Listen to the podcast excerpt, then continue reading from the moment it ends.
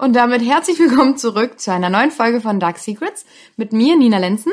Und mit mir, Friederike Goldkamp. Ja, und wir sprechen in dieser Folge über ein Interview, das um die Welt ging und das 17 Millionen Menschen gesehen haben. Und wir sprechen natürlich über Harry und Meghan im Oprah Winfrey Interview. Und ähm, wir haben Rückmeldungen bekommen, dass manche von euch sich ein bisschen mehr Struktur in unseren Folgen wünschen. Und deswegen haben wir uns eine Kleinigkeit überlegt. Und zwar kriegt ihr jetzt immer am Anfang einer Folge ein Menü serviert, damit ihr wisst, worauf ihr euch einlasst. Also, heute sprechen wir einmal über das Interview. Wir nehmen das ähm, auseinander. Dann sprechen wir nochmal über den Maxit. Was war das denn eigentlich und wie ist es überhaupt dazu gekommen? Dann quatschen wir über die Rolle von Harry, der ja in dem Interview erzählt, er war gefangen und Meghan hat ihn gerettet. Und ähm, wir sprechen darüber, wie sich die Geschichte wiederholt und die dunklen Geheimnisse der Royals. Ich habe da so ein paar Skandelchen rausgekramt. Und ganz am Ende werden wir darüber diskutieren, und da wollen wir natürlich auch eure Meinung gerne haben, ähm, war dieses ganze Interview eine mutige Kampfansage oder vielleicht doch eher ein mächtiges Eigentor? Kommen wir, fangen wir erstmal mit dem Interview, glaube ich, an. Das, ähm, das kann man ja nicht voraussetzen, dass es jeder gesehen und äh, gehört hat und äh, sich da ausreichend informiert hat. Also es war letzte Woche Montag tatsächlich, ähm, ungefähr eine Woche her. Und die beiden saßen 90 Minuten lang bei Oprah Winfrey. Wer sie nicht kennt, sie ist eigentlich im Prinzip die Talkmasterin der USA, die ist so bekannt dort, die gilt selbst schon irgendwie als als Megastar, ist super reich und die zwei hat wohl jahrelang, äh, die hat wohl jahrelang an den Zweien rumgegraben, dass die endlich mit ihr sprechen und ähm, dann kam eben dieses lang ersehnte Interview was über CBS in Amerika lief und dann eben auch an ganz viele Sender verkauft wurde.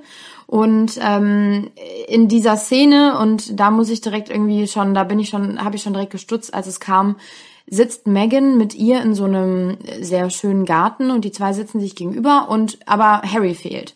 Und das ist schon, finde ich, so das erste, das erste Zeichen, so eigentlich geht's hier gerade um mich und nicht um uns zwei, weil ich bin hier irgendwie the most important oder keine Ahnung, was sie damit irgendwie ver, ver, ja, verdeutlichen wollte. Jedenfalls wirkt das schon so ein bisschen wie so eine Inszenierung irgendwie. Ne? Also du sitzt, die zwei sitzen sich gegenüber und dann geht es los, direkt mit so einem kleinen Spannungsbogen, den Megan aufbaut, nämlich indem sie sagt, ach ja, übrigens, ähm, wir wissen das Geschlecht unseres Kindes, aber das verraten wir später, wenn ähm, Harry dabei ist. Und da fragt man sich ja schon, okay, möchtest du einfach nur, dass die Leute wirklich dranbleiben? Also es ist wie so ein wie so eine perfekt erzählte Geschichte, wie, wie wir sie beim Fernsehen auch aufbauen. Ne? Du fangst an und lässt irgendwas fallen und denkst dir so, okay, aber das ist halt so wie so ein kleiner Appetizer, den die Leute dann halt dranbleiben lassen. Und das finde ich, meine persönliche Meinung, für so ein Interview etwas unangebracht. Naja, also ich finde, ähm, das sehe ich eigentlich ziemlich anders. Ähm, das ist ein Rieseninterview gewesen, ein Riesenenthüllungsinterview. Man war, oder Oprah Winfrey hat neun Millionen Dollar damit verdient. Ähm, sowas hat es in der Form seit Diana nicht mehr gegeben. Und ich finde es dann schon in Ordnung, dass man so, ein, so einen kleinen Teaser macht. Und Megan ist natürlich auch ein Vollprofi ähm, und ist ja auch irgendwie klar, dass sie nicht ganz direkt am Anfang äh, verraten wird, welches Geschlecht ihr Kind hat. Also das finde ich eigentlich überhaupt gar nicht so schlimm. Was ich ähm, tatsächlich jetzt auch wieder schockierend finde, das sieht man ja auch in deiner Reaktion, dass es eigentlich egal ist, was Megan macht, dass sie immer so einen draufkriegt. Ja, sie hat ein super offenes Interview geführt. Sie spricht über wirklich schlimme Zeiten, über Depressionen, dass es ihr echt nicht gut ging. Ähm, und trotzdem kriegt sie es wieder voll ab. Und die meisten sagen halt, Megan äh, ist eine abgezockte Schauspielerin und sie ist, inszeniert sich einfach nur. Aber das kommt ja auch nicht von irgendwo, ne? Also da gibt es so viele Dinge und ich habe das komplette Interview mal so ein bisschen auseinandergenommen, ne? Also damit wir das einmal so ein bisschen vielleicht durchgehen, Aussage für Aussage. Sie fängt halt an und erzählt, dass sie ähm, ja, also Ewigkeiten Depression hatte und irgendwie Selbstmordgedanken ähm, und vom, vom Palast halt eben keine Hilfe bekommen hat. Und dann fragt ja, Oprah halt, okay, schon krass. Ja, aber schau mal, ich finde, ja, das ist total krass und mein erster Impuls war auch, okay, es tut mir total leid, wenn es einem so geht und man ist so in, gefühlt in diesem goldenen Käfig irgendwie. Ähm, dann, dann ist das natürlich nicht schön. Und später kommt Harry dazu und sagt auch noch, er, er wusste auch nicht, was er machen sollte, als seine Frau ihm das gesagt hat. Und äh, er hat sich so ein bisschen wohl geschämt. Aber es gibt halt irgendwie dann doch Unterschiede in den Aussagen. Also einmal sagt sie halt, sie hätte sich Hilfe gesucht bei der Human Resources Abteilung vom Palast. Aber diese Abteilung ist nur für Mitarbeiter, also für Palastangestellte. Ähm, und da habe ich, hab ich so überlegt, okay, es gibt ja wohl auch irgendwie welche Ärzte, die nur für die Royals abgestellt sind. Also wirklich, die haben ja ihre Vertrauensärzte, weil jeder von denen ist mal krank, die müssen ja irgendwo hingehen. Warum ist Megan nicht da hingegangen? Plus, ähm, der eine oder andere wird sich erinnern, dass es Harry eine ganze Zeit lang auch tatsächlich nicht gut ging nach dem Tod seiner Mutter und er war ja auch bei der Army und hat da mit Sicherheit auch keine schönen Sachen oder nicht nur schöne Sachen erlebt und ähm, war dann nachweisbar und hat auch mal darüber gesprochen, auch in Therapie. So. Wenn Harry das doch auch alles mit, mitbekommen hat, warum sitzt er dann da und sagt, ja, ich wusste nicht, wie ich ihr helfen sollte, ich habe mich geschämt, ähm, es gab ein Gespräch und am Ende waren es irgendwie, sagt Megan, doch mehrere Gespräche. Also die zwei Aussagen machen überhaupt keinen Sinn, wenn, wenn man mal tatsächlich drüber nachdenkt. Und ich finde, gerade wenn du auch sowas schon mal erlebt hast, in Therapie warst, plus Harry hat mit William zusammen eine Charity, äh, die heißt Heads Together und die setzen sich genau dafür ein, für Leute, denen es nicht gut geht, die Depressionen haben. Ähm, all das macht einen dann doch so ein bisschen stutzig, dass er dann da sitzt und sagt, ich wusste nicht, wie ich ihr helfen soll. Ich, ich tue mich da ein bisschen schwer. Also ich finde, grundsätzlich ist das schon mal echt ein krasser Satz von ihr, wo sie ja gesagt hat, ähm, ich wollte nicht mehr leben. Das hat sie so im Interview gesagt und auch gesagt, dass das für sie ein total schwieriger, äh, beängstigender Gedanke war, weil sie den so nicht noch nie hatte und so auch noch nicht von ihr kannte. Ähm, und das für sie auch extrem schwierig war, sich das selber einzugestehen. Und ich finde, das ist, ich weiß nicht, ich finde, das ist, ich, ich war total schockiert, als ich das gehört habe. Und ich, äh, ich hatte auch so ein bisschen Tränen in den Augen, als ich das, also, weil, ich weiß nicht, ich habe ihr das total abgenommen, dass sie in diesem Königshaus anscheinend ähm, sich so gefangen gefühlt hat oder auch verloren und alleine gelassen gefühlt hat, dass sie halt einfach nicht mehr weiter wusste. Und dann spricht mhm. sie ja auch die ganze Zeit von The Firm, ne? Ähm, mhm. Ähm, auch das fand ich, weil das fand ich nämlich komisch. Da habe ich mal gesagt, so, hä, wer ist denn diese Firma? Wieso redet sie denn nicht, sie denn nicht von ihrer Familie oder von der Royal Family? Sie spricht immer von The Firm und macht auch da nochmal einen Unterschied zu, es gibt die Royals und es gibt die Firma. Und ähm, ich habe so ein bisschen recherchiert und du musst halt oder alle Senior Royals haben einen Privatsekretär, also beziehungsweise Berater. Und du musst immer über sie gehen. Das heißt, wenn sie gesagt hat, ich bin zu HR gegangen, dann, also ich, das finde ich eh schon total komisch, dass sie offensichtlich nicht das Vertrauen hatte, zu ihren Familienmitgliedern zu gehen und zu sagen, hör zu, Kate, ja, irgendwie mir geht's nicht gut, ich brauche Hilfe. Ähm, und das finde ich zeigt halt auch irgendwie schon wieder, wie dieses ganze System funktioniert, dass du halt alleine bist kann ich mir sehr gut vorstellen, dass du sehr, sehr einsam bist, sehr, sehr alleine bist und dann musst du auch noch so einen offiziellen Schritt gehen und dann bei Angestellten nachfragen und sagen, hör zu, Leute, mir geht's nicht gut, ich brauche einen Termin für einen Arzt, weil einfach so rausgehen kann sie ja nicht. Anscheinend, hat sie ja selber erzählt, weil sie keine Autoschlüssel hatte. Das ähm, stimmt aber auch alles nicht. Aber dazu gleich mehr. sie hat auf jeden Fall im Interview erzählt, dass sie keine Autoschlüssel hat und nicht rausfahren kann zum Arzt. Und ich finde, das ist schon, ich finde, das ist total erschreckend. Und vor allem, sie ist ja nicht die Erste, die das erzählt. Diana hat es ja damals auch erzählt in ihrem Enthüllungsinterview, dass sie total alleine war. Und Diana hatte Bulimie und es hat ihr keiner geholfen. Und wo man sich halt, wie du schon sagst, wie kann das denn eigentlich sein? Harry ging es doch auch schlecht, ja? Also die werden ja irgendwelche Strukturen dafür haben und auch Diana war nicht die erste in der Familie mit irgendwelchen psychischen Problemen oder ähm, die Hilfe gebraucht und gesucht hat. Aber ich, ich weiß nicht, ich habe keine Antwort warum die keine Hilfe bekommen. Das hat mich sehr stutzig gemacht und es hat mich auch sehr, sehr traurig gemacht. Und da war ich auf jeden Fall, ähm, konnte ich das von Megan sehr nachempfinden, dass sie sich so mhm. alleingelassen fühlt. Das verstehe ich auch total den Gedanken, weil es ist nun mal eben ein Satz, den du gerade schon gesagt hast, dass sie halt gesagt hat, ich wollte nicht mehr leben. Der ist natürlich, der knallt in, in den Kopf rein irgendwie. Du hörst es und denkst dir so, oh mein Gott, ne, das ist wirklich schlimm. Und wenn dann jemand wirklich keine Hilfe bekommt, ist das ein absoluter Horror aber gehäuft mit all dem, was sie noch gesagt hat und was irgendwie dann doch ja widersprüchlich irgendwie ist, das lässt sie dann irgendwie in keinem guten Licht dastehen, wo, wo Leute, und das kann ich total verstehen, ich bin darunter, ähm, am Ende des Tages sagen, versucht sie hier gerade auf Diana 2.0 zu machen, weil natürlich, so wie du das sagst, berechtigterweise man vergleicht, das natürlich mit damals mit dem Interview von Diana, der ging es auch nicht gut, sie sagt auch irgendwie, man fühlt sich wie in einem goldenen Käfig.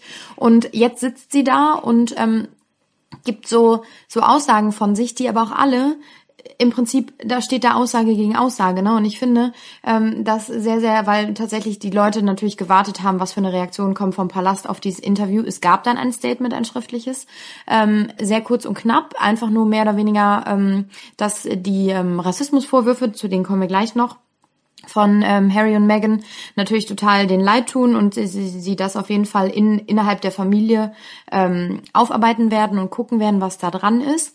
Und dann ist da ein Satz und ich finde, der ist so schlau eigentlich ge, ja, ausgedrückt, ähm, dass sie sagen, aber es ist auch immer so, dass Erinnerungen ähm, ja unterschiedlich sein können im Prinzip. Und damit hat ja, aber ich glaube, mit dem Satz meinen Sie nicht, ähm, ich glaube, damit meinen Sie was anderes. Ich glaube, damit meinen Sie jetzt, Sie meinen die, diese Rassismusvorwürfe. Genau, genau. Und all das, was um Archie passiert ist. Ja, aber trotzdem ähm, ist das ja schon irgendwie ein Statement, wo du dir denkst, okay, die, die, die gehen einen Schritt weit auf die zu und sagen halt, ne, die sind immer noch Teil unserer Familie und sind immer willkommen, aber auf der anderen Seite sagen sie so ein bisschen hintenrum, hier sind gerade irgendwie andere Sachen.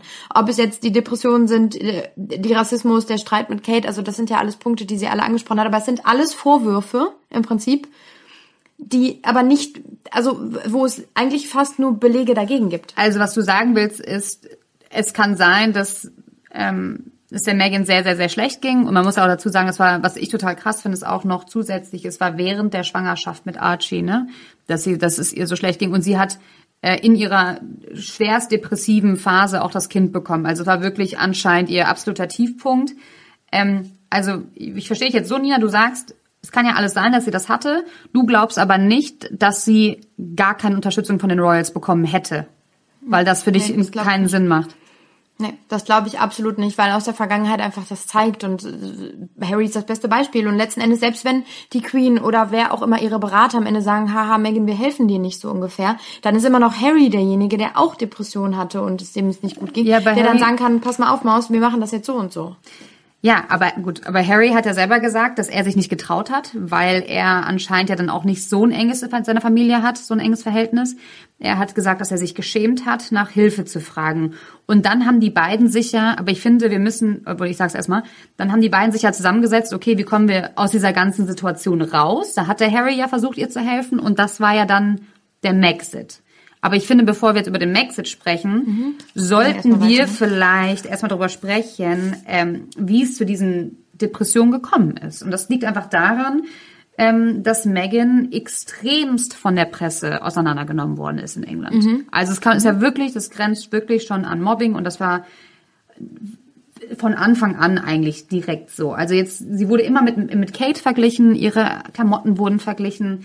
Ähm, als dann die Megan schwanger war, wurde irgendwie gesagt, ja mein Gott, kann sie nicht aufhören, ihren Bauch zu streicheln. Und bei Kate war es halt so, ach schaut euch an, wie, wie schön sie ihren Bauch die ganze Zeit anfasst. Und bei Kate ähm, und bei Megan wurde es halt direkt wieder negativ ausgelegt. Ähm, sie war eigentlich in der Presse immer die Böse, Kate war immer die Gute. Dann gab es eine Geschichte, ich weiß gar nicht, ob ihr das noch auf dem Schirm habt. Nina, du hast es bestimmt noch auf dem Schirm, mit dem Blumenmädchen wo es ja. dann halt irgendwie hieß, kurz vor der Hochzeit, dass Megan ja eine Tyrannin wäre, weil sie mit bei der Auswahl der Blumenmädchen oder dass die anziehen sollten, das weiß man nicht oder weiß ich gerade nicht, dass sie Kate zum Wein gebracht hat. Und das fand England natürlich überhaupt nicht gut, beziehungsweise die britische Presse, weil Kate war ja immer deren Liebling und dann war es halt wirklich wieder dieses so, ach schaut euch an, Megan die Böse, jetzt bringt sie auch schon Kate zum Heulen. Und jetzt im Interview kam halt raus, dass das gar nicht stimmt. Dass Megan geweint hat. Vielleicht haben sagt ja auch beide, sagt sie, vielleicht haben ja auch beide geweint. Also Aber auf jeden Fall. Ja. Also war es für Megan im Endeffekt der Beginn einfach, dass sie gemerkt hat, okay, die britische Presse ist extrem schwierig. Ähm, es wird extrem viel umgedreht und die Presse ist nie auf ihrer Seite und ich kann mir einfach vorstellen, dass das unglaublich belastend ist. Absolut, natürlich, klar, wenn der Fokus auf dir auf einmal liegt und du bist nun mal eben eine ähm, ja, Amerikanerin, geschieden, älter als er und Harry ist nun mal einfach irgendwie der Liebling aller gefühlt und natürlich wirst du extrem unter die Lupe genommen und extrem seziert. Alles, was du tust, mach, sagst, ist so komplett. Ich kenne das noch von mir, als ich erfahren habe, dass die zwei zusammen sind, habe ich komplett jede jede Sekunde, die die irgendwo zu sehen war, mit der Queen zusammen oder mit Harry zusammen aufgesogen und habe mir gedacht, krass, ich gucke mir die jetzt an, weil Kate war immer so perfekt und irgendwo dann schon fast langweilig, mhm. weil sie eben so rund ist und alles irgendwie richtig macht und natürlich ist jemand interessanter, der irgendwo ja, dann halt eben vielleicht nicht so da reinpasst Ja, oder man- auf den ersten Blick, ne? Und man kannte Megan auch einfach aus Suits. Das war bei mir halt auch die Faszination. Ich habe halt parallel Suits geguckt, war ein mega Fan von ihr und auf einmal wi- wird sie Prinzessin so, ne? Das fand ich halt auch schon total krass. Total. Und ich, ich muss ehrlich sagen, zum Beispiel mein Blick hat sich irgendwann, also am Anfang dachte ich so, oh mein Gott, wie cool und ich finde die so super und so toll und ich finde das schön, dass die zwei zusammen sind und irgendwann hat sich das Blatt so ein bisschen gewendet, weil ich irgendwie das Gefühl hatte, dass es halt alles so ein bisschen geplant war von ihr. Ne? Da, also da gibt es so viele Sachen, die dafür sprechen und um nochmal auf diese Blumenmädchen-Geschichte zu kommen, ähm, sie wird halt genau von Win Oprah Winfrey darauf angesprochen und sagt dann am Ende, nee, es war genau andersrum, nicht Kate hat geweint, sondern ich, weil Kate gemein war zu mir so ungefähr. Ähm, aber es gibt wohl tatsächlich, äh, also Stimmen, die sagen, es war wohl tatsächlich so, dass Kate irgendwann hingegangen ist und sich wohl entschuldigt hat. Und Megan muss ihr dann die Tür vor der Nase zugeschlagen haben, so nach dem Motto, ich nehme deine Entschuldigung nicht an. Aber klar, das sind alles nur Gerüchte, weiß man nicht. Das Einzige, was ich finde, wa- was ein handfestes Argument dagegen irgendwie ist, ist, es gibt einen, ähm, ja, einen Biografen, einen Autor, Omid Scobie heißt der, der hat das Buch Finding Freedom geschrieben über die Royals. Und der ist im Prinzip eigentlich so ein Royal-Vertrauter, der weiß total viel und darf auch voll oft dann irgendwie was über die schreiben und ist irgendwie so ein Insider mehr oder weniger. Und der hat äh, damals schon die Hoch, also in diesem Buch geht es auch über die Hochzeit und so. Und da ist die Rede davon, dass einfach niemand von den beiden geweint haben soll. Also das ist alles so, du merkst halt einfach, dass die Presse natürlich ist und es ist nicht nur die britische Presse in dem Fall von Meghan, sondern es waren auch die Amis teilweise, die jetzt sagen, nach dem Interview, oh mein Gott, ne, wir lieben alle Meghan so sehr und sie ist so toll, haben damals oder eine Zeit lang zwischendurch auch auf Meghan rumgehackt. Ja, und dann ähm, wurde sie ja in ihren Augen, laut dem Interview, nicht vom Palast geschützt. Ne? Also sie hat ja auch immer gedacht, okay, ähm, ich halte das aus, hat mit dem Palast gesprochen die meinten mal so, nein, das ist ganz normal, das haben wir alle schon durchgemacht, ja, die ganzen Royals, alle haben es durchgemacht. Du musst einfach ausharren. Und das hat sie ja auch gemacht und sie war ja auch zwischenzeitlich, monatelang hat sie das Haus nicht verlassen, ähm, weil man ihr auch mal gesagt hat, lay low, ne, so, das heißt, das heißt verschwinde, aber doch verschwinde mal von der Oberfläche, von der Bildfläche, damit sich das Ganze mal so ein bisschen beruhigt. Aber es hat sich halt auch nie beruhigt. Und Megan hat halt auch die Befürchtung, ähm, dass der Palast sie nicht nur nicht beschützt hat, sondern auch halt ein bisschen gefüttert hat oder halt Unwahrheiten nicht, naja, dem keinen Einhalt geboten hat, sondern einfach hat so laufen lassen und Megan damit auch einfach vor die Wand laufen lassen. Und das kann ich mir schon vorstellen, wenn man sich das mal anguckt bei Diana, was da alles passiert ist, da wurde sie auch nicht unterstützt. Sie war einfach ganz alleine und ähm, man darf halt auch nicht vergessen, finde ich, dass die Monarchie, ich kann mir halt einfach vorstellen, dass Megan den eigentlich überhaupt nicht gepasst hat. Gar nicht. Und die haben das ihr einfach unglaublich schwer gemacht. Und ich glaube, sie haben es ihr schwerer gemacht als der Kate, weil Kate war, die hat perfekt da reingepasst. Und Megan war halt, also das Ja, mehr das schwarze Schaf dann irgendwo in Genau. dem Fall, ne? So, und dann haben die Ja. sich die ganzen Angestellten haben halt gesagt, ja, nee, wir machen es ja einfach schwer.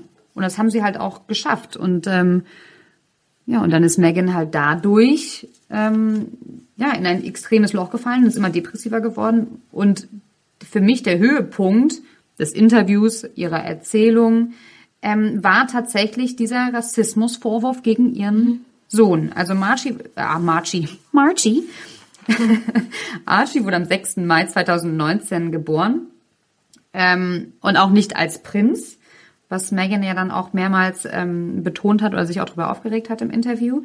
Ähm, und es gab wohl vor seiner Geburt haben Gespräche stattgefunden oder Spekulationen über seine Hautfarbe. Wie dunkel denn das Baby wird. Und das finde ich ist nicht okay in unserer heutigen Zeit. Aber absolut nicht, keine Frage. Ganz, ganz schlimm. Und wenn das stimmt, bin ich da total äh, bei dir. Dann, dann, ja, dann muss das Konsequenzen haben, wollte ich jetzt schon sagen. Aber wer, wer bin ich, dass ich das jetzt hier beurteilen darf? Aber ähm, ich habe mir das nochmal genau angeguckt und ähm, ich erinnere mich daran, dass Harry und Meghan beide damals nach der Geburt von Archie gesagt haben, wir wollen nicht, dass er einen Titel trägt, damit er ein normales Leben führen kann. Das war die Aussage. Im Interview sagt sie, sie wollten es nicht. Also sie in, im Sinne von der Firma oder wer auch immer, gehen wir mal von aus.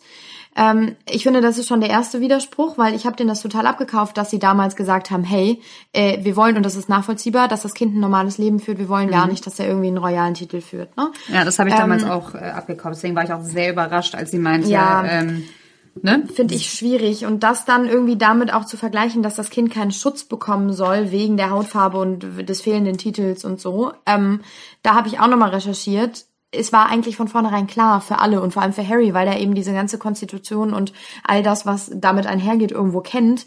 Da nämlich die Urgroßenkel der des Thron, amtierenden Thron voll, nee, wie heißt das? Die, die Urgroßenkel des Monarchen Ne, oder der, der, der des Königs oder der Königin, sagen wir mal das ganz einfach, die, ähm, die bekommen eigentlich keine Titel und somit auch keinen direkten Schutz irgendwie. Also das ist in dem Fall, sollte die Queen jetzt sterben, ja, was ich nicht hoffe, weil sie einfach, also ich bin mega Fan von ihr. Ja. Ähm, sollte sie jetzt sterben, wird automatisch ja Charles, ist ja Thronfolger.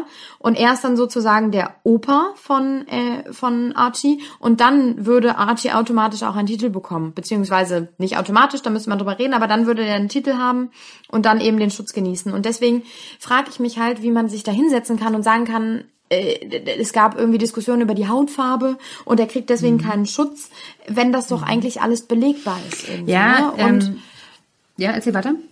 Ähm, ich habe äh, dann noch mal so ein bisschen recherchiert und es gibt ein, ähm, also klar, es kann natürlich auch sein, dass sie sich jetzt gerade alle drauf stürzen irgendwie auf diese Schlagzeilen, aber es gibt ein ähm, ein Koranlehrenden, Dr. Hussein heißt der. Der ist ähm, im, in der Riege von der Queen. Es gibt auch Beweise, Fotos von den beiden. Der hat zehn Jahre für die Queen irgendwie gearbeitet, war Berater von ihr, hat ähm, den Koran zusammen irgendwie mit ihr auch äh, nahegebracht für irgendwelche Lehren und so. Also die standen auf jeden Fall in sehr, sehr engem Austausch. Und ohne dass ich das jetzt irgendwie mit Vorurteilen behaften möchte oder so, aber er ist Moslem und sieht dementsprechend halt, also er hat einen Turban und ist, er ist kein Brite. So, und ähm, der sagt, da war nie, in den ganzen zehn Jahren, die ich da irgendwo ein- und ausgegangen bin und Kontakt mit den Royals hatte, war nie auch ein einziges Mal, dass ich irgendwie das Gefühl hatte, da ist irgendjemand rassistisch. Na, und äh, klar kann man das immer nach außen spielen, aber wenn da wirklich irgendjemand in diesen internen Kreisen, wo ja auch dann schon gesagt wurde, dass es auf jeden Fall nicht die Queen und auch nicht Prinz Philipp war, sondern irgendeiner von den anderen, ähm, wenn da irgendeiner von denen solche, na, ich sag's jetzt einfach mal, solche scheiß Gedanken irgendwie hat, dann ähm, dann wird das mit Sicherheit irgendwie mal rausgekommen sein. Also ich finde, im Interview wird halt auch einfach deutlich, dass ähm, das für Megan ein extrem rotes Tuch ist, diese Hautfarben-Thematik. Und ja natürlich auch für Oprah. Oprah springt ja da drauf. Ähm, und als dann Harry, dann Oprah spricht Harry später auch nochmal drauf an. Und ich finde, er hat das schon so ein bisschen mehr, ja, dass es diese Gespräche wohl gegeben hat. Ja. Und ich habe mir halt auch gedacht, egal, es ist, ich finde es, ich finde es eigentlich nicht, ich finde es nicht in Ordnung, dass, das, dass es solche Gespräche überhaupt gibt und ich kann Megan total verstehen und vor allem in ihrer schwierigen Situation, in der sie damals war, dass das einfach noch das fehlende i-Tüpfelchen ist. Du fühlst dich eh schon schlecht, du bist gefühlt eingesperrt, bist total unglücklich und dann kommen die auch noch an und sagen, ähm, was machen wir eigentlich, wenn dein Kind zu dunkel ist? Ja, das geht halt nicht. Aber dass dieses Gespräch stattgefunden hat, kann ich mir einfach unglaublich gut vorstellen. Ich meine, das ist die Monarchie, ja, die sind, was ist das? Wie viel Jahrhunderte alt ist so Geschichte, also weißer und älter und traditionsreicher geht's halt eigentlich nicht, ja. Und Change ist, glaube ich, für die extrem schwierig und die müssen, ich glaube, die machen sich dann einfach Gedanken darüber, auch wenn das total banal ist. Ähm, ja, scheiße, wie sieht denn dann das Foto demnächst aus? Das Weihnachtsfoto oder so, ne? Auch wenn das total für uns total banale Gedanken sind, ähm, kann ich mir einfach vorstellen, dass in der, sage ich jetzt mal, der ältesten Firma der Welt, äh, diese Gedanken einfach aufkommen, weil es das einfach noch nie gab. Und ja, ich ähm, stimme dir auch zu, dass ähm, diese ganze Prinzenfrage, dass die Megan das so erzählt hat mit dem Rassismus, ähm, dass du automatisch davon ausgegangen bist, ach, der kriegt keinen Titel, weil mhm. er schwarz ist. Genau, genau, genau, genau. Und das ist ja wirklich nicht so. Und das muss ich auch einfach ähm, der Oprah ankreiden, weil sie ist immer noch Journalistin, wenn sie so ein Interview führt, dass sie das nicht versucht hat einzuordnen. Die ist, die hat, die ist da komplett der Megan eigentlich auf den Leim gegangen in der Hinsicht. Ja, vielleicht auch einfach aufgrund ihrer eigenen Hautfarbe in dem Moment, ne? Ja, Dass klar. du halt, also ich meine, ich, wir können uns ja nur vorstellen, wie das ist, wenn du irgendwo ja doch immer, man kriegt's ja immer aus den Medien mit, wie wie schlecht gerade in Amerika irgendwie ähm, dieses ganze Thema da immer wieder abläuft. Und wahrscheinlich ist es einfach, wie du schon sagst, für Megan rotes Tuch, aber auch für Oprah. Und in dem Moment sind wahrscheinlich alle Sicherungen durchgebrannt. Aber ich finde, ähm, also klar, bereite dich auf dein Interview richtig vor und geh damit äh, ganz objektiv um und zie- bezieh das nicht auf dich. Aber ich finde auch, wenn du an Megans Stelle dich da hinsetzt und du weißt, also ihr ist ja zu 1000 Prozent gewusst gewesen, bewusst gewesen, was dieses Interview, äh, dass es um die Welt geht, dass jeder das gucken wird, was das für Wellen schlagen könnte und wahrscheinlich wird. Da überlegst du zweimal, wie du was ausdrückst, ne? Und sie sagt auch mehrfach, ich habe es mir mehrfach angehört, äh, es hätte diverse Gespräche gegeben über die Hautfarbe von dem Sohn. Am Ende des Tages kommt Harry dazu oder am Ende, ne, also später im Verlauf des Gesprächs kommt Harry dazu und sagt, es habe eins gegeben und das bevor sie überhaupt verheiratet waren, bevor es überhaupt zu einer Schwangerschaft kam. Ja, und vor Und allem ich das, finde, das das Gespräch sind so grundlegende Sachen. Ja, ja, ich, ich meine, ich kann, äh, ich, ich kann das ja, ich kann das ja auch nachvollziehen und ich kann dich ja da auch nachvollziehen, aber ich ähm, kann diese Frau halt auch irgendwo ähm, extrem verstehen. Ich, das ist, ähm, ich glaube, sie ist ein bisschen naiv an die ganze Sache rangegangen, dieses ganze Prinzessinnen sein und ähm, ihr war nicht bewusst. Also ich glaube, sie hat sich gedacht, ach, das wird ganz viel Charity Work. Schön. Jetzt bin ich Prinzessin und kann ganz viel Gutes auf dieser Welt tun, weil ich habe ja nicht die gleichen Pflichten, Verpflichtungen wie Kate. Ähm, ich kann ganz viel Charity machen und bin ja für den Commonwealth, wo ja extrem viele dunkelhäutige Menschen leben im britischen Empire, so, boah, ich bin eine Frau für die Menschen. Weil wenn ich Ja. mit Harry um die Welt reise, dann werden sich ja alle extrem mit ihr identifizieren können, was ja auch einfach geschehen ist, ne? Äh, Dazu würde ich gerne noch kurz was sagen. Ich finde nämlich bezeichnend, also äh, Megan hatte, bevor sie überhaupt Harry kennengelernt hatte, hatte sie ganz, ganz lange einen Blog. The Tick heißt der.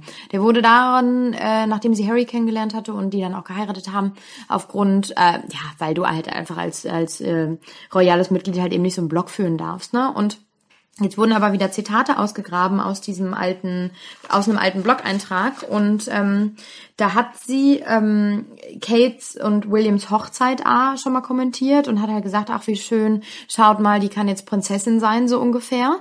Ähm, also tatsächlich so Kate beleuchtet und so weiter und so fort. Und, ähm, und dann ist es so ein Zitat, da bin ich so ein bisschen drüber gestolpert, kleine Mädchen träumen davon, Prinzessinnen zu sein. Und dann im weiteren Blog-Eintrag steht auf einmal, erwachsene Freundinnen, äh, erwachsene Frauen scheinen diesen Wunsch zu behalten. Und daran siehst du ja irgendwo, weil sie ja auch im Interview gesagt hatte, sie hätte keine Ahnung von dieser Familie gehabt. Und das ist für mich der größte Bullshit, die größte Lüge ever. weil es gibt Ich habe Harry, ich habe Harry nicht gegoogelt. Ja, Bullshit. Also jeder googelt jeden heutzutage. Und, ähm, Und vor allem auch, wenn man ihn nicht googelt, weiß man, wer er ist. Natürlich. Und es gibt Fotos von Megan, ich glaube 1996, wenn ich es jetzt richtig im Kopf habe, wie sie vor dem Palast sitzt äh, mit einer Freundin. Und äh, da haben mehrere Leute auch gesprochen, die gesagt haben, die hat früher mit Freundinnen immer Verkleiden gespielt und wollte immer Diana sein. Ja, aber das Ähm, hat das hat ja nur das hat ja nichts damit zu tun, nur weil sie vom Buckingham Palace steht, weiß man ja nicht automatisch, was es bedeutet. Natürlich nicht, aber was aber sagt behind ja, closed doors bedeutet, weißt du ja nicht. Aber nein, natürlich, das weißt du auch in dem ersten Moment nicht. Aber äh, ich würde jetzt mal sagen, dass sie keine blöde, keine blöde Person ist und irgendwo jeder, der dann auch über die Hochzeit von William und Kate irgendwie schreibt und sagt, ach schau mal, äh, die ist jetzt Prinzessin, sich vielleicht darüber bewusst ist, dass das nicht irgendwie alles Haiti-Tai und Sonnenschein ist, sondern eine super alte Konstitution, die vielleicht nicht mehr so zeitgemäß ist, wie du es gerne hättest. Darüber spricht heute die Sportwelt. Stand jetzt. Die Themen des Tages im ersten Sportpodcast des Tages. sind dann morgen ab 7.07 Uhr wieder überall zu bekommen, wo es Podcasts gibt. Und ihr könnt ihn abonnieren und natürlich reinhören. Analyse. Das Spiel hat äh, die Stürmerdiskussion in Deutschland natürlich neu entfachen lassen, aus gutem Grund. Stand, Stand, jetzt. Mit Andreas Worm und Malte Asmus. Überall, wo es Podcasts gibt. Aber wenn du da sitzt und sagst, nee, mir war nicht bewusst, was das alles für Sachen mit sich bringt und dass ich hier einen Knicks vor der Queen mache, sorry, das wusste ich im Mutterleib so ungefähr. ja, aber ja, ja, stimme ich dir zu. Aber ich glaube, man kann sich das wirklich nicht vorstellen, was das bedeutet. Ich glaube, man, man kann sich das nicht vorstellen, was es bedeutet, wenn du 24-7 beobachtet wirst, wenn du keinen Schritt mehr vor die Tür machen kannst und Sie war zwar in Amerika, ja, sie war auch eine Berühmtheit in Amerika und in Kanada, aber da ist halt was anderes. Sie konnte sich ja frei bewegen und ich glaube, man kann es sich nicht vorstellen, was es mit einem Menschen macht, wenn man das nicht mehr machen kann. Manche Leute können das. Kate kann es offensichtlich gut wegstecken. Die ist anscheinend einfach für diese Rolle geboren. Aber wenn du halt schon eine Frau bist mit 36 Jahren, du Lebenserfahrung hast, du eine eigene Karriere hast, du eigene eine Vorstellung hast vom Leben, und auch wenn du dann sagst, ja, ich, ich, ich werde Prinzessin und ich und verschreibe mich dem Königshaus, glaube ich, ist dir trotzdem nicht bewusst, was es heißt. Dass du immer über diese Mittelsmänner gehen musst, immer wie Diana gesagt hat, the man in grey suits, ähm, hier diese ganzen Privatsekretäre, Berater. Du musst ja, wenn Harry seine Oma, seine Oma anrufen will, dann ruft er den Sir Edward Young an und fragt nach einem Termin. Und Sir Edward Young sagt dann ja oder nein. Und dann kommt mhm. das erst an die Königin weiter. Das heißt, es geht ja auch einfach so unglaublich viel verloren. Und ich kann mir vorstellen, dass Meghan Markle sich das einfach viel romantischer vorgestellt hat. Und ich, äh, und der Buckingham Palace fällt einfach auseinander. Also sprich, also, wie heißt das? Sprichwörtlich? Nee, wortwörtlich. Mhm. Ne?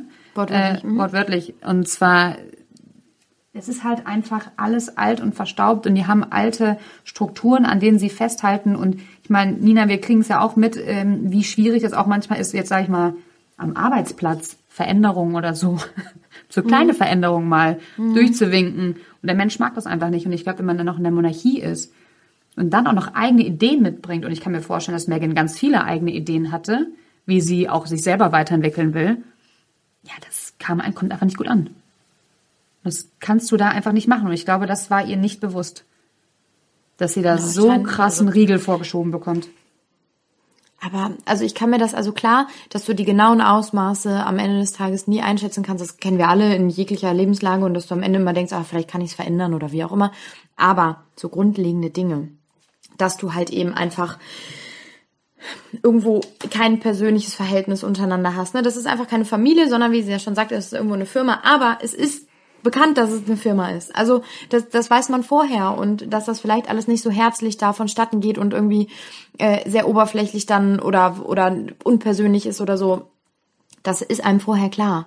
Und dass äh, Prinzessinnen sein nicht immer nur irgendwie super, super schön und ganz viel tolle Kleider und so ist, das muss Megan auch bewusst gewesen sein. Deswegen finde ich halt, äh, das so unglücklich, also, und selbst wenn sie die Wahrheit sagt und es ihr nicht klar war, finde ich so unglücklich, wo es doch Beweise von ihr gibt. Sie sitzt vor diesem Buckingham Palace und da ist sie nicht mehr irgendwie fünf oder sechs, sondern schon ein bisschen älter. Sie hat nachweislich mit Freundinnen, das sagt die Mutter einer Freundin über sie, immer Diana verkleiden gespielt und sowas alles. Und Megan ist ja keine blöde, sehr emanzipierte Frau. Die ganze Welt hat von Diana mitbekommen damals und so weiter und so fort. Ähm, das wird sie also auch mitbekommen haben.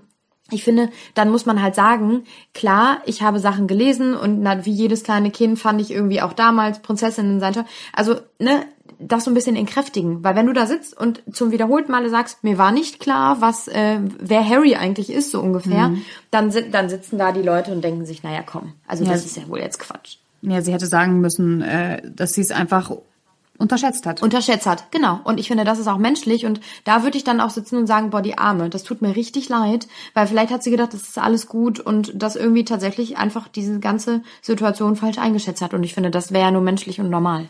Ja, das finde ich, das finde ich auch.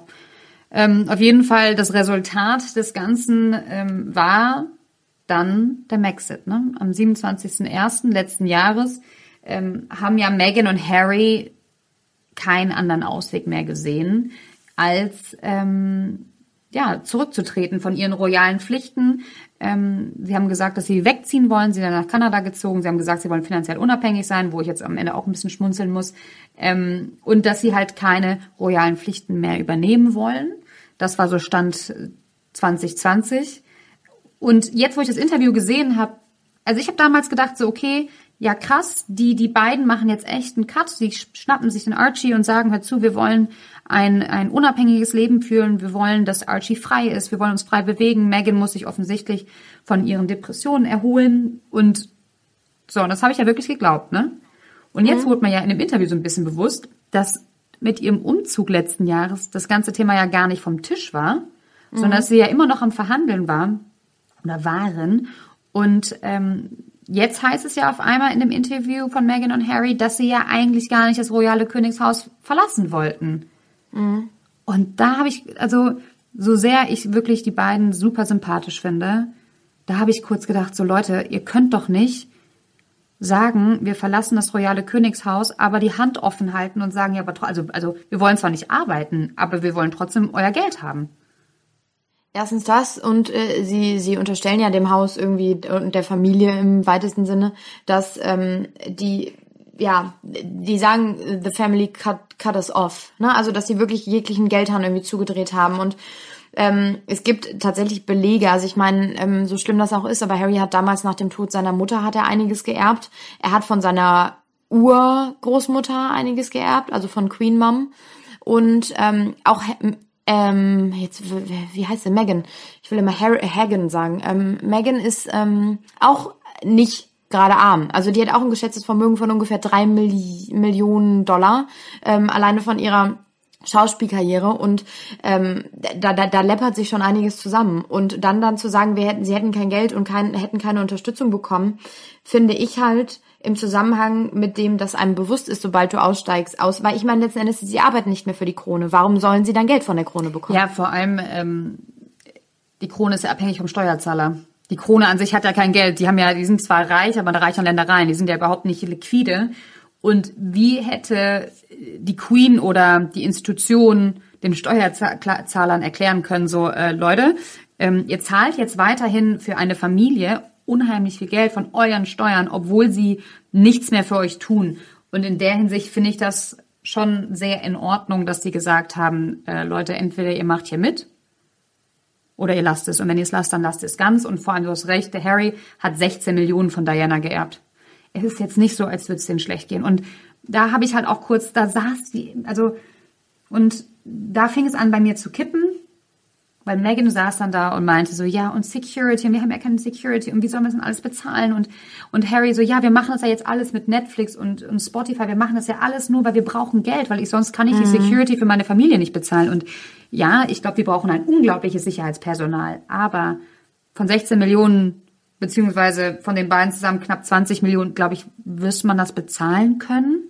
Ja, vor allem erstens das natürlich und zweitens ziehen die dann nach Hollywood Danke. oder nach Los Angeles in so ein fettes Haus in Montecito, was bekannt ist, da die wohnen neben den den die, reichsten äh, Hollywood-Promis. Ja, die wohnen die Straße ähm, runter von Oprah Winfrey. Dann denke ich mir halt so, dann eben. zieh doch nicht dahin bitte. Genau. Dann zieh doch irgendwo nach. Du kannst ja auch auf dem Land in Texas ein geiles Haus haben, mitten im Nirgendwo. Ja. Ähm, muss ja nicht dann da sein, ne? Ja, und, ich, und es muss auch keine zehn Schlafzimmer und 80.000 äh, Badezimmer so ungefähr haben, sondern geht auch kleiner. Da, das sind halt alles so, so Dinge, wo ich mir denke, oh, Leute, ernsthaft? Also ja, äh, es ist scheiße, mir tut es leid, aber letzten Endes wusstet ihr von den Konsequenzen und dann lebt auch dem angemessener, so als ob die da keine Kohle haben. Das kann ich mir einfach nicht vorstellen. Nee, also, also ich kann es mir auch nicht vorstellen. Also klar, äh, natürlich ist das hart für Harry, ähm, dass der, dass der den Geldhahn zugedreht bekommen hat, dass die Familie gesagt hat, so vom Exit, ne, das müssen wir jetzt auch erstmal alles verkraften. Äh, du hast jetzt den Cut gemacht und jetzt machen wir auch einen Cut. Weil es ist ja einfach, die beiden haben ja echt, glaube ich, die haben ja gedacht, ja, wir nehmen uns eine kleine royale Auszeit, wir verschnaufen ein bisschen durch, sitzen ähm, irgendwo in Kanada, können ein freies Leben führen und machen dann die schönen Projekte, auf die wir Lust mhm. haben. Mhm. Ja, das läuft halt auch einfach nicht so. Und das finde ich auch eigentlich das, ähm, völlig in Ordnung. Das finde ich auch voll, voll. finde ich konsequent von der Queen, dass ja, sie dann gesagt natürlich. hat, no. Ja, vor allem musst du dir überlegen, das ist doch wie ein, also ich sage jetzt mal in Anführungsstrichen wie ein normaler Job, wie du und ich und alle anderen ihn auch haben. Und wenn ich morgens zu meinem Chef sagen würde, nee, also darauf habe ich jetzt keine Lust, ich hätte gerne nur das Schöne, würde er mir doch auch einen Vogel zeigen. Und ja. ich finde, das darf man dann halt einfach auch nicht vergessen, dass es irgendwo dann einfach Pflichten sind, die man machen muss. Ne? Aber ich würde gerne noch eine Sache sagen zu dieser ganzen Geld-Steuerzahler-Geschichte. Mhm. Ähm, Megan hat im Interview, beziehungsweise beide, es gab dann so einen kurzen Einspieler, äh, da stehen beide im, äh, in so einem Hühnerstall, ähm, ähm, Megan und Harry mit Oprah und dann lässt Megan mehr oder weniger so ganz nebenbei und beiläufig einfach fallen, dass vor ähm, drei Tage vor der großen Hochzeit, die ja auch komplett der Steuerzahler, der britische Steuerzahler äh, einfach zahlt, ne? Und das ist ja ein Riesending. Äh, das war ja der absolute Wahnsinn. Also das wird, das wird schon einige. Warte, ich habe irgendwo die Zahl. Die, Vor äh, die Hochzeit hat 30 Millionen Pfund gekostet am Ende des Tages. So und ähm, Megan sagt dann so, ja, ähm, drei Tage vor der vor dieser Hochzeit wurden wir ja eigentlich schon verheiratet. Und Opa fragt so heavy, ja, weil uns war ja klar, dieser Tag ist irgendwie nicht unser Tag, sondern der Tag für die Welt Welt. Das verstehe ich, den Gedanken, aber auch das gehört irgendwo dazu leider. Ähm, und sagt halt, äh, ja, wir wurden ja schon verheiratet, so und es waren nur wir zwei und der Archbishop von Canterbury. Und ähm, Aber das fand ich zum Beispiel gar nicht schlimm. Da habe ich mir gedacht, es ist doch voll schön, noch mal kurz einen Moment für sich zu haben, sich Ja. zu zelebrieren und dann die große Show, weil was anderes ist es nicht. Es ist einfach nur eine große Show. Das ist richtig, aber am Ende des Tages die, die komplette Nation äh, in dem Gedanken zu halten, dass die zwei heute verheiratet werden, eine Megashow abziehen, diese Kirche und weiß ich nicht was und tausend Leute und hast du nicht gesehen, also du hättest es auch ein bisschen, sage ich jetzt mal, günstiger halten können. Plus ähm, die, die britische Daily Mail, und das ist eigentlich so eine der größten Zeitschriften in ähm, Großbritannien, die haben recherchiert und zwar ist es so, Meghan hat es einfach so, so beiläufig erzählt und da hat sich ganz Großbritannien eigentlich schon drüber aufgeregt, was ich total verstehen kann, weil es geht einfach nicht. Also du kannst die Leute nicht im Glauben lassen, die zahlen für die Hochzeit und eigentlich ist es schon drei Tage vorher heimlich passiert. Aber es ist wohl so, nach britischem Recht ist es so, dass bei jeder Hochzeit, und ich glaube, das ist in Deutschland ja auch so, weil dafür sind Trauzeugen da, dass es Zeugen für diesen, für diese Hochzeit, für diese Vermählung geben muss. Und eine weitere Person, die halt eben die, die Handlung vornimmt, also der Bischof in dem Fall so. Aber so wie Megan gesagt hat, waren es nur die zwei und der Bischof. Das heißt, eigentlich ist die Hochzeit gar nicht rechtskräftig, weil es keine Zeugen dafür ja gut, aber dann, dann, ja, aber wie, die konnten ja dann nicht offiziell vorher heiraten, weil sie haben ja dann unter Zeugen drei Tage später vor der ganzen Welt geheiratet. Ich glaube, das Ja. war einfach nur eine ganz, ich glaube, das war eine symbolische Zeremonie. Ich glaube, die Aber haben das sagt einfach ja, nur für haben sich ja gemacht. eigentlich, ja, das kann ich ja sogar verstehen, aber wenn man dann da steht und sagt, wir haben drei Tage vorher eigentlich schon geheiratet, das andere war einfach nur für die, das ist, das ist dann unglücklich gewählt. Ne? Ja, ich glaube, das hat sie sich unglücklich ausgedrückt. Ich glaube, da hat sie Ja, sich aber das unglücklich ist- ausgedrückt. Das ist ja nur eins von einigen unglücklichen Ausdrückern. Aber jetzt haben wir ja auch schon ganz viel über Megan gesprochen. Ähm, ich fand tatsächlich, ich habe die ganze Zeit auf Harry hingefiebert. Weil dass Megan gut vor der Kamera sprechen kann und sich sehr gewählt ausdrückt, das ist ja klar. Irgendwo. Ähm, ich fand's krass, wie riesig ihr Anteil war und wie super klein Harrys Anteil war. Ähm, und was ich ganz krass fand, war, dass man gesehen hat, ähm, erstmal, wer so ein bisschen die Hosen anhat, gefühlt, Megan safe die Hosen an, äh, und dass er total unsicher auch war, ne?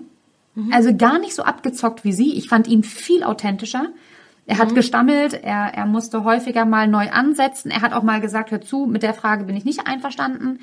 Ähm, da will ich jetzt auch einfach nicht weiter was zu sagen. Hat auch keinen Platz für ähm, Spekulationen gelassen, das Megan schon manchmal gemacht hat, wenn sie so meinte, so ja, und ne, mit der Hautfarbe, das ist wirklich passiert. Lange Pause, wo jeder angefangen hat, ne, es fing an zu rattern.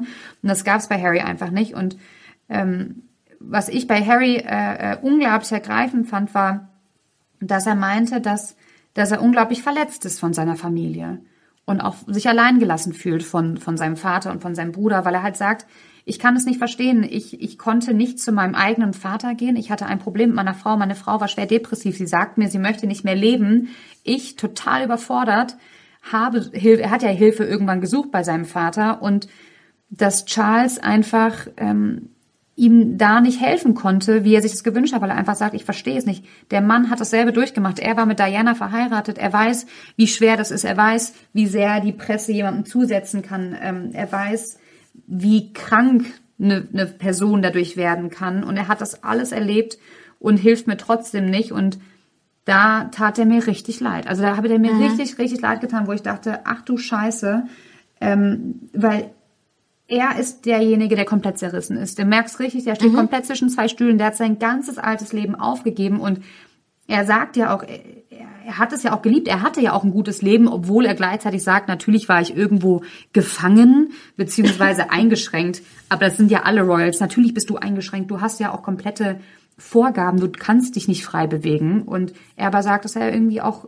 glücklich war und er das eigentlich nur gemacht hat mit dem Maxit, einfach nur um seine Frau zu retten, weil er tierische Angst davor hat, dass Megan dasselbe passiert wie seiner Mom. Und zwar, ich glaube nicht, dass sie von der Presse zu Tode gehetzt wird, wie es der Diana mit dem Unfall passiert ist leider, sondern einfach, dass sie ihr Leben beendet. Und es kommt ja am Ende auf dasselbe hinaus, dass, Klar. dass diese, dass er zwei wichtige Frauen in seinem Leben verliert. Und viele in der Presse haben auch gesagt, ja, aber der William, der steckt das ja viel besser weg mit der Diana. Und wieso hat er das denn nicht, dieses Trauma? Und ich finde, das kann man einfach überhaupt nicht vergleichen. Jedes Kind ähm, verarbeitet ein Trauma anders und ich kann mich noch, und ich glaube, die ganze Welt kann sich, und deswegen lieben wir Harry alles so, wie dieser kleine Junge hinter dem Sarg seiner Mutter hergelaufen ist.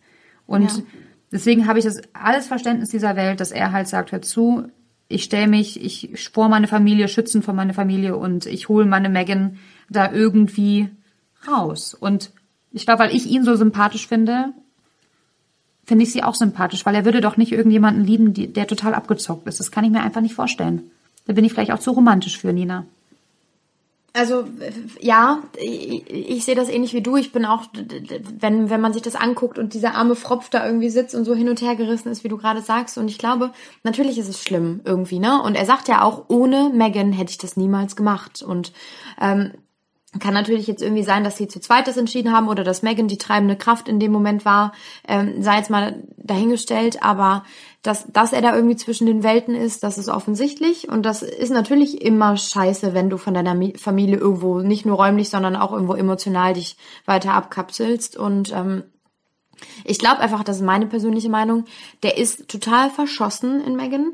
Der hat die wahrscheinlich gesehen, war Head over Heels und komplett direkt ver total verknallt und ähm, und sie hat das so ein bisschen, hat den in der Hand, so. Und äh, zieht dann vielleicht genau die richtigen Punkte, indem sie sagt, ey, mir geht's nicht gut, ey, das und das und das und das. Und dass er natürlich, weil er ein Mensch ist und weil er weiß, was mit seiner Mutter damals passiert ist und das nicht mehr möchte, einfach sagt, okay, wir ziehen jetzt hier die Notbremse und dann gehen wir unseren eigenen Weg, aber dann ist es ja auch okay, aber er behaupte halt nicht irgendwelche Sachen, die vielleicht gar nicht stimmen oder äh, die nachweisbar nicht stimmen, was mit dem Geld ist oder auch mit mit mit dem Titel und so. Das sind alles so Widersprüche und ich finde, die lassen sie in einem ganz ganz ganz doofen Licht dastehen und er ist halt einfach so ihr Anhängsel irgendwo.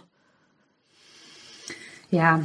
Ja, ich finde Und ich finde Ja, erzähl. Ähm, ich finde nämlich auch, weil er sitzt da irgendwie so wie so ein unbeholfener kleiner Spatz, irgendwie der gar nicht weiß, wie er sich ausdrücken soll und kommt irgendwie so später dazu, so nach dem Motto, ach komm, wir sind durch mit dem Erwachsenen-Talk, jetzt kannst du auch noch so deine zwei, drei Sätze dazu sagen. Und ähm, was ich so interessant fand, das wurde ähm, dann nach dem Interview von sehr, sehr vielen ähm, ja, Printmedien ähm, behandelt, dass Megan so aussah, wie sie aussah. Sie hat ja diesen sehr Undo ähm, Dutt so ein bisschen, ne, also sehr modern, die Haare und dieses äh, schwarze Kleid mit so weißen Blüten drauf. Und es gibt, der eine oder andere wird sie kennen, Wallace Simpson. Das ist ähm, die Frau von Edward dem Achten gewesen damals, der Thronfolger. Und der hat dann abgedankt, ihretwegen. Sie auch Amerikanerin, auch älter als er, so ähnliche Stränge wie bei Megan. Super ähnlich. Ähm, und es gibt ein Foto von dieser Wallace Simpson, wo sie genau so ein Kleid trägt. Schwarzes Kleid, weiße Blüten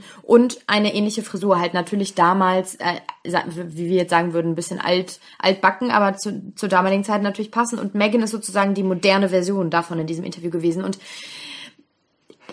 das sind so viele, und wenn es nur ein Zufall ist, aber es sind so viele Zufälle, die sich dann häufen irgendwie. das ist dir zu, das denkst, ist dir will zu, das ist dir zu durchgeplant, ne? Das ist ja, zu es ist mir zu inszeniert. Mhm. durchgeplant. Genau, sie sitzt da mit diesem Outfit und du kannst mir nicht erzählen, dass das nicht geplant war. So, Natürlich. das ist einfach so ein richtiges Statement, was sie so subtil irgendwo in die Welt schickt. Dann mit diesem Megan sitzt da alleine. Megan macht das Teasing, indem sie sagt, später sagen wir was, wa- ähm, das Geschlecht vom Kind äh, und lässt immer nur so äh, so so kleine Bomben irgendwie fallen. Und als Oprah manchmal nachfragt, sagt sie ja. Ähm, ja, so war's oder manchmal sagt sie gar nichts und das ist einfach, das ist ein Schauspiel. Es ist eine Soap. Ja, für sie vielleicht. Ich, obwohl ich, ich weiß es nicht. Ich weiß es nicht. Ich weiß nicht, ob es ein Soap ist. Ich weiß nicht, ob es eine Inszenierung ist oder ob sie einfach nur extrem mutig ist und sie eigentlich einfach mal einer der wenigen Frauen ist, die halt wirklich mal auspackt, was eigentlich ähm, im royalen Königshaus abgeht. Weil ich habe nämlich mir mal ein paar Skandelchen rausgesucht, ne? Ähm, die Gefangenen in der Monarchie sozusagen. Und ähm, du hast es ja gerade schon gesagt mit der Wallace Simpson. Also es war eigentlich so der erste große Skandal. Ne? King Edward VIII. verliebt sich in eine Amerikanerin und das 1936. Und sie war auch noch bürgerlich und sie war auch geschieden. Ging gar nicht so. Und er hat halt gesagt, er will sie unbedingt heiraten.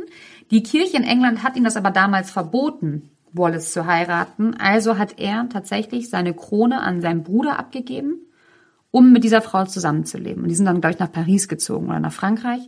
Und nur deswegen wurde ja Elisabeth Königin, weil Der Bruder war ihr Papa. So, ich hoffe, das war jetzt für alle verständlich. Und ähm, was auch noch bei dieser Wallace, ähm, die war auch total krass in den Medien und sie wurde extrem dafür kritisiert, weil sie so einen extremen Hang zu Luxus hatte.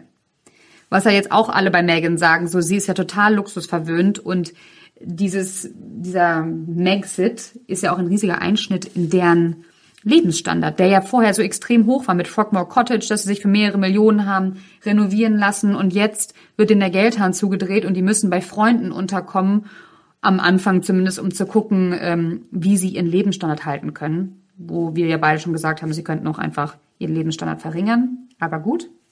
Genau, das war so der erste Skandal von Frauen, sage ich jetzt mal. Und dann gab's ähm, noch Prinzessin Margaret, die Schwester von Elizabeth, die auch ein, ein Freidenker war im royalen Haus.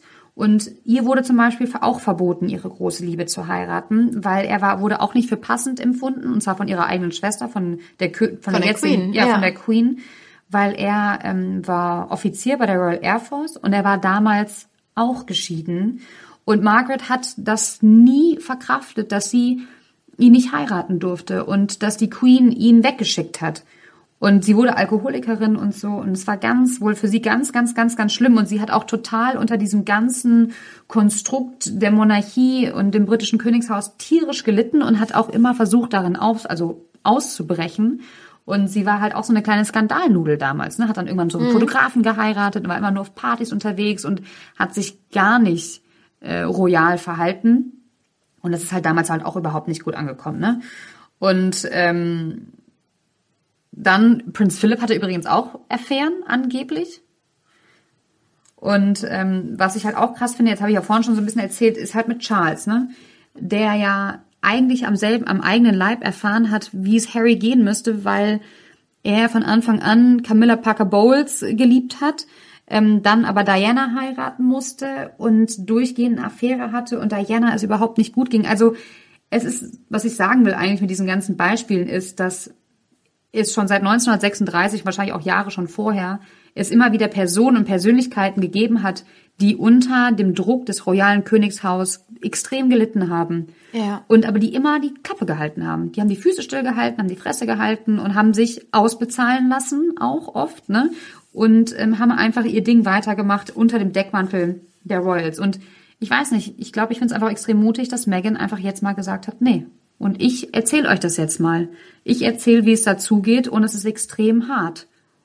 Und ich also, bin nicht die Erste, die daran zerbricht. Und deswegen ist dein Fazit so eigentlich gut, gut gemacht und äh ja, also ich glaube, es gibt immer zwei Seiten. Ne? Also ich glaube, sie erzählt ihren Teil der Geschichte und es gibt definitiv auch noch einen Teil vom von den Royals. Und ich glaube, dass die Mischung, man muss sich in der Mitte treffen bei allem. Ne? Mhm. So und mhm. irgendwo in der Mitte wird die Wahrheit liegen. Aber ich finde, es nicht verkehrt, dass mal erzählt wird, was da eigentlich abgeht. Das hat Diana gemacht in ihrem Enthüllungsinterview. Sie hat da gesessen, hat geweint, weil sie Bulimie hat, hat gesagt, mein Mann hat eine Beziehung zu einer, einer anderen Frau, wir führen eine Ehe zu dritt und mir wird nicht geholfen. Und von daher finde ich es auch eigentlich ähm, einen symbolischen Wert, dass sie halt sagt, ich stehe zu diesen Frauen. Ich habe das Kleid an von Wallace Simpson, ich habe den Diamanten Armreif von Diana an und ich spreche jetzt einfach für diese ganzen Frauen, weil das ist einfach extrem wichtig. Ja, finde ich tatsächlich, also ich, das macht Sinn, was du alles sagst. Aber Vielen ich, Dank. sehr gerne. Aber ich finde immer noch, dass all das drumrum alleine, also vielleicht ist auch mein Problem dieses große, diese große Inszenierung irgendwo, ne? Und dieses große Drama drumrum, weil es fängt an mit Oprah, es geht weiter mit dieser Szene, ich, ich brauche das jetzt gar nicht nochmal alles aufzählen, das habe ich ja schon bereits getan, aber das lässt sie dann unglaubwürdig einfach wirken. Mit all dem, was sie vorher gesagt hat, sie würde den nicht kennen und weiß nicht was. Und du sitzt da am Ende des Tages und denkst dir so, das ist schlimm und mir tut das total leid, wenn das wirklich so passiert ist, aber irgendwie glaube ich dir nicht. Und deswegen ist meiner Meinung nach, also ich weiß nicht, es gibt eine Studie, die jetzt auch belegt, dass irgendwie ähm, Meghan so unbeliebt bei den Briten ist wie jemals zuvor. Also zwei Drittel der Befragten denken mittlerweile negativ über sie. Und das ist auch krass, weil ähm, die auch zu Harry befragt wurden und auch da bricht es ein und das ist wirklich eine Kurve, die war eigentlich, sagen wir mal, der Punkt, wo die beiden ihre Beziehung bekannt gegeben haben, waren die natürlich hoch, weil jeder liebte Harry und irgendwo jeder hat auch gedacht, oh mein Gott, jetzt kommt so eine moderne Frau da rein und bringt vielleicht einen neuen Wind in diese Monarchie und diese Konstitution. Und es wird immer weniger und immer weniger dieser Beliebtheitsskala ähm, Grad und dann knickt es schon mal so ein bisschen ein, als sie den Maxit verkündet haben. Dann geht es zeitweise wieder so ein Stück weit hoch. Und jetzt nach dem Interview ist halt komplett eingebrochen. Und ähm, ich kann es irgendwo so ein bisschen verstehen, weil ähnlich, also die Kurve sieht ähnlich aus in meinem Inneren, weil ich irgendwie genau das am Anfang auch dachte und irgendwie mittlerweile so denke, boah, irgendwie, das hat so einen bitteren Beigeschmack. Aber was die sollte die Geschichte. Megan denn davon haben? Was sollte sie denn davon haben, da Das zu kann ich dir sitzen sagen. und äh, zu Das kann flunkern? ich dir sagen. Pass auf, weil Megans, sage ich jetzt mal, Karriere jetzt nicht die die allergeilste, beste Hollywood-likeste Karriere war, die man sich so auf dem Blatt Papier vorstellt. Ne? Also klar, sie hat bei Suits mitgespielt, aber wenn ich das jetzt mal ganz böse und salopp sagen darf, war sie immer nur die Nebenrolle in einer Serie. Also sie hat nie diesen mega Durchbruch ge geschafft, den, den sie vielleicht hätte haben wollen. Und ähm, mittlerweile, und das ist eben das Skurrile an der ganzen Geschichte, sind äh, das, was ich gerade schon gesagt habe, die Briten halt irgendwie sagen, sie finden die gar nicht mehr so toll. Die Amis wiederum sind nach dem Interview komplett steil gegangen. Die haben gesagt, oh mein Gott, irgendwie jeglicher Promi in Amerika hat direkt gesagt, boah, Meghan Markle macht das so super und so, kann ich auch total verstehen, ne, alles fein. Aber ähm, Megans Name sorgt jetzt umso mehr für Quoten. Also sie bringt mehr Geld dadurch, dass sie diesen, ich nenne es jetzt mal dieses ähm, Skandal-Interview gegeben hat. Und da siehst du einfach diese beiden Welten. In, in Hollywood oder in Amerika zählt halt wirklich nur die Kohle, die Schlagzeile und wie viel, wie viel wert ist so ein Name irgendwie. Und die Briten sind dann doch eher so ein bisschen, sag ich mal, konservativer und hängen an, an dieser Konstitution und an dieser Idee von, von dem Königshaus. Und da knallen, glaube ich, gerade zwei, zwei Welten irgendwie aufeinander. Und das ist wahrscheinlich auch übertragbar auf Harry und Meghan als Person. Weil sie jetzt einfach davon profitiert, indem sie sagt, also wirklich, Google es. Der Name ballert durch die Decke irgendwo gefühlt, ne? Und jeder, der sie vielleicht vorher noch nicht so auf dem Schirm hatte, hat Megan jetzt auf dem Schirm. Und glaub mal, dass wahrscheinlich irgendwie der nächste Film mit ihr äh, wahrscheinlich Millionen oder Milliarden mehr einspielen würde als vor diesem Interview. Wenn das tatsächlich ähm, der Grund ist, ne, dann fände ich das, also dann zeigt es einfach mal wieder, keine Ahnung, wozu wir verkommen sind. Also das wäre so traurig. Das wäre so schlimm, wenn sich das wirklich bewahrheiten würde. Ich kann irgendwo verstehen, dass die halt jetzt auf eigenen Füßen stehen. Sie müssen irgendwie gucken, wie sie ihre eigenen Produktionen bewerben. Und es gibt ja wirklich keine bessere Werbung als jetzt dieses Interview ne, für ihre eigenen Projekte. Also ich kann schon verstehen, dass sie es auch deswegen gemacht haben, zu sagen, hör zu, einmal packen wir jetzt mal aus, wir erzählen jetzt mal unsere Seite der Geschichte. Wir das haben, das haben die ja nie gemacht. Der wurde jahrelang, wurde immer nur draufgekloppt und gemutmaßt und jetzt sagen sie halt zu, wir erzählen jetzt unsere Seite und positiver Side-Effekt ist auch, wir machen auch so ein bisschen Werbung für uns und ähm, können unsere Projekte so ein bisschen vorantreiben. Wenn das aber nur aus reinem Kalkül ist, ich kann es mir nicht vorstellen. Also ich will es mir nicht vor, ich will es mir einfach nicht vorstellen. Ich will es mir nicht Ich bin vorstellen. gespannt. Also ich, ich weiß nicht, bei uns äh, in meinem Freundeskreis fielen auch schon so Sachen wie, ja, äh, in ein paar Jahren hat die den eh verlassen und, äh, und zieht da komplett irgendwie ihren eigenen Weg durch. Das glaube ich jetzt auch nicht, aber ich glaube auch nicht, dass sie so unschuldig ist, wie sie tut. Aber ich finde, das ist halt, wie man schon merkt, ne, es ist ein mega krasses, diskussionsreiches Thema irgendwie und jeder hat da seine Meinung zu. Deswegen, ähm, Aber weißt du, was ich schlimm finde? Da sitzt eine Frau, die erzählt, dass sie kurz davor war, ihr Leben zu beenden. Und wir reden am Ende eigentlich nur noch darüber, ob die abgezockt ist oder nicht. Das ist, geht eigentlich gar nicht. Das ist, also das finde ich, das finde ich so pervers. Und das, das ist mir auch aufgefallen in der ganzen Berichterstattung danach, dass die ja so krass einen abbekommen, wo ich mir denke, hör mal, entschuldige bitte, da hat sich, da hat jemand offensichtlich ganz, ganz, ganz, ganz große Probleme und hat mega doll gelitten. Und ähm, die Gesellschaft hat mal wieder nichts Besseres zu tun, Das als äh, mal wieder einen auf den Deckel zu geben. Und irgendwie, ich weiß es nicht. Ich hoffe, dass sie nicht so eine abgezockte Bitch ist. ich hoffe es nicht. ähm, ich hoffe es nicht. Weil ähm, sonst, keine Ahnung, sonst glaube ich, sonst falle ich vom Glauben ab. Sonst verliere Ja. ich irgendwann das, äh, glaube ich nicht mehr an das Gute an den Menschen. Aber dann wäre das ja ihr absolutes Dark Secret. Passt ja zu unserem bin Podcast. gespannt. Ich bin auch gespannt. Deswegen haben wir die Folge auch gemacht. Ne? Wir sind ja immer auf der Suche nach dunklen Geheimnissen, wie der Name ja auch so verrät. Übrigens. falls ihr es noch nicht wusstet. Aber tatsächlich würde mich mal interessieren, wie ihr dazu steht. Ähm, schreibt uns gerne tatsächlich bei Instagram. Wir freuen uns über jede Nachricht immer wieder, ähm, wie ihr das findet, weil es ist halt wirklich, man ist immer so hin und her gerissen. Und ich merke jetzt auch während Fredis und meinem Gespräch, dass ich die ganze Zeit denke, ah, vielleicht doch und doch nicht und doch nicht. Und das ist total irre. Und ich glaube, so, so, so diese Gefühle haben so viele Menschen und deswegen kommt es wahrscheinlich auch immer wieder zu so Schlagzeilen und zu so Medienberichten, weil keiner so wirklich weiß, wie und was und wo, ne? Das ist total abgefahren. Und ich glaube, das werden wir aber auch nie erfahren, was da wirklich hinter geschlossenen Türen im Palast abgeht, was die Queen zu sagen hat, beziehungsweise vielleicht hat sie ja gar nicht so viel Macht oder wie viel Macht die Hintermänner, die Strohmänner haben. Das werden wir nie erfahren. Ähm, und das finde ich ist auch in Ordnung so. Aber lasst uns doch genau, wie Nina gerade schon sagt, lasst uns wissen, war das ein mächtiges Eigentor von Meghan und Harry oder war das vielleicht das mutigste, was sie jemals gemacht hat? Ja, mich interessiert es auch sehr, was, äh, was ihr dazu sagt. Ja, und dann äh, bedanken wir uns fürs Zuhören. Genau. Und ähm, ja, am, am Mittwoch machen wir, ein, oh Gott, ich knall die ganze Zeit gegen mein Mikro, sorry. Am Mittwoch machen wir dann ähm, ein Q&A, ne, Nina? Vielleicht habt, habt ihr ja ganz viele Fragen dazu, die wir dann besprechen können. Das wäre ja schön. Wir freuen uns. Wir freuen uns. Also dann, ciao.